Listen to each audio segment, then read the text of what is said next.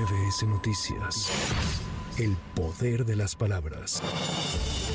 Después de que el Senado de la República avalara la renuncia de Arturo Saldívar como ministro de la Corte para sumarse al equipo de Claudia Sheinbaum, este mismo miércoles por la tarde el presidente Andrés Manuel López Obrador envió la terna de candidatas a ocupar la vacante, misma que recibió fuertes críticas por tratarse de tres mujeres cercanas al gobierno del mandatario que no cumplirían con la independencia que debe tener la Corte. Es la voz del senador Damián Cepeda. Hoy llega esta terna acá en este momento proponiendo a tres personas indudables incondicionales del presidente de la República. Y es una pena. Más allá de, otra vez, yo no le voy a faltar el respeto a nadie, pero sin duda alguna, la característica que fue el centro del debate de hoy, que es la independencia, no se cubre.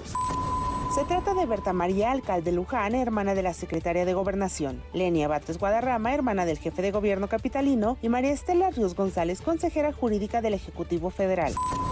Por su parte, el ministro Luis María Aguilar sostuvo que sin independencia los juzgadores son simples mandaderos. La independencia de los jueces es la esencia del juzgador. Un juez que no es independiente es el mandadero de alguien, pero no es un juez realmente. La justicia requiere de jueces independientes que resuelvan conforme a los principios y los derechos reconocidos por nuestra Constitución, que debe ser la única guía.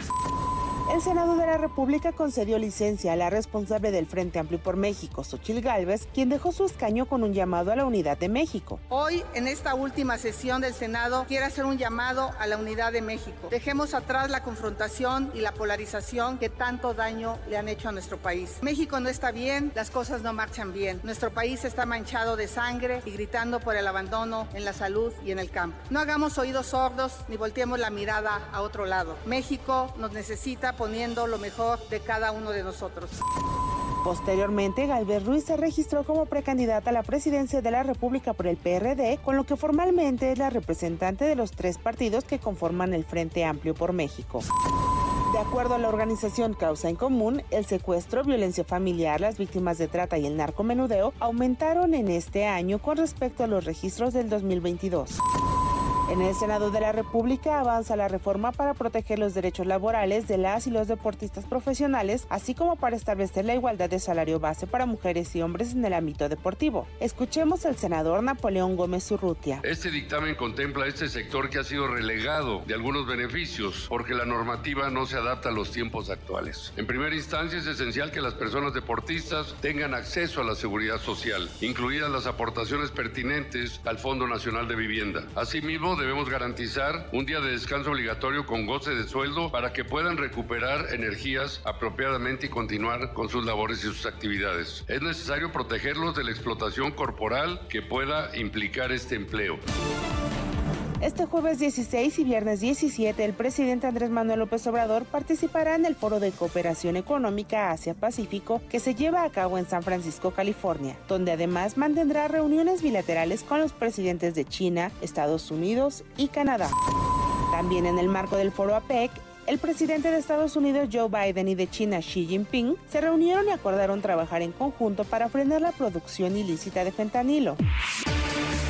El Poder Judicial admitió las pruebas presentadas contra los acusados del colapso de la línea 12 del metro en mayo de 2021, por lo que podría iniciarse un juicio oral, donde se desahogue el cúmulo probatorio en contra de Enrique Orcasitas Manjarres, exdirector del proyecto Metro y otros nueve implicados. Es la voz del abogado Teófilo Benítez. Peritajes, estudios, declaraciones, testimonios y documentos diversos para poder llevar a cabo todo el desenvolvimiento del desahogo de esas mismas pruebas. Bueno, la responsabilidad está acreditada desde un inicio, ¿no? La probable responsabilidad toda vez de que por eso mismo fue que se les imputó. Y ahorita, pues en esta etapa van a pasar ellos a ser acusados realmente. Eso quiere decir que ya nada más estamos en espera de la resolución de sus amparos y pasaremos a la siguiente etapa de juicio oral, que ya es donde desahogaremos esas probanzas para poder ya solicitar ahí ya una pena y el pago de la reparación precisamente. El partido Morena en la Ciudad de México agradeció lo que llamó el desatino del PAN al designar a Santiago Tabuada como su futuro candidato a la jefatura de gobierno, quien por sus escándalos de corrupción los llevará a la derrota. Para MBS Noticias, Anaí Cristóbal. MBS Noticias. El poder de las palabras.